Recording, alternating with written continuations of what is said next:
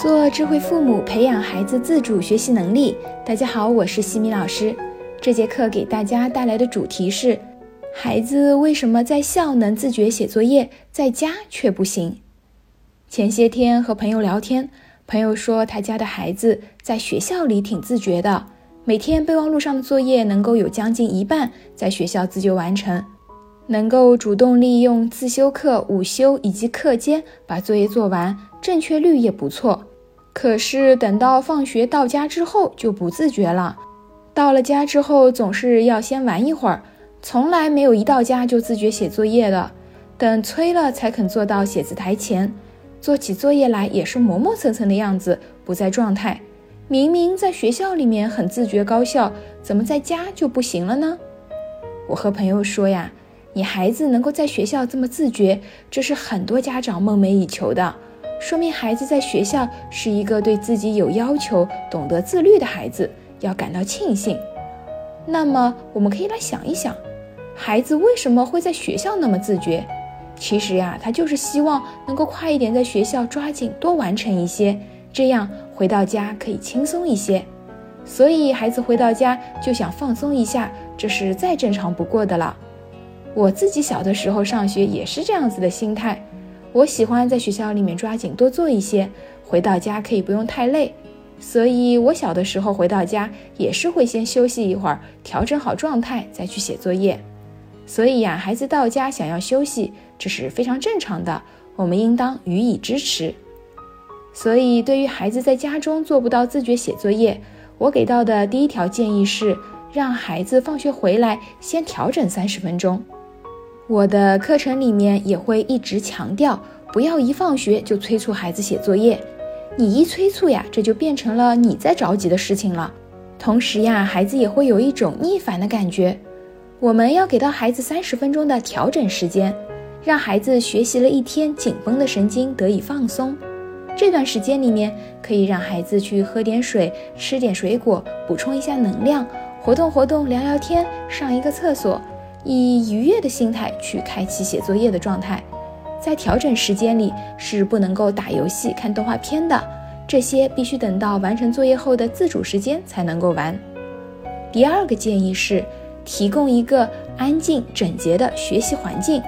孩子在学校与在家中的反差很大，还有一个原因就是可能孩子比较容易受到环境的影响，在学校里会更加有学习的氛围。如果周围的小朋友们也都在写作业，那么孩子会很快的融入这样的氛围，和大家一起写。加上孩子之间也会有一些竞争意识，看到其他小朋友，如果有人已经完成了一两项作业，孩子也会不甘示弱，希望能够超越对方。在竞争的意识下，孩子就会自觉快速的把作业做完。然而在家中则是另外一种感觉，家是一种舒适的环境，有沙发。电视、玩具、零食等等会吸引着孩子，这会给人一种轻松惬意的氛围。还有的家庭在孩子写作业的时候，家长会在旁边看电视聊天，那么势必就会干扰到孩子。这些都是需要调用孩子的意志力去写作业的。所以从外因来讲是环境的关系，从内因来讲是孩子自己心里的放松。因此，在家中孩子写作业时，最好给到孩子一个专门的、安静、整洁的学习环境，将和学习无关的玩具用品全部都清理掉。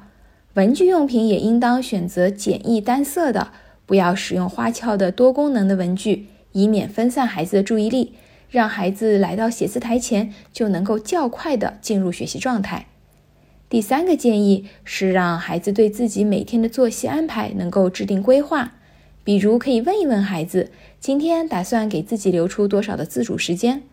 当孩子对自己当天的任务有了明确的目标和安排之后，就有了行动的动力。孩子为了争取更多的自主时间，就会主动调整自己的行为。最后呀，在言语上，我们也可以多给到孩子正向的肯定和鼓励，可以对孩子说：“哇，宝贝，你在学校真的好自觉。”每天都能够把将近一半的作业在学校里面完成，你是一个很会利用时间的高手。妈妈相信你在家里一定也可以和在学校一样高效。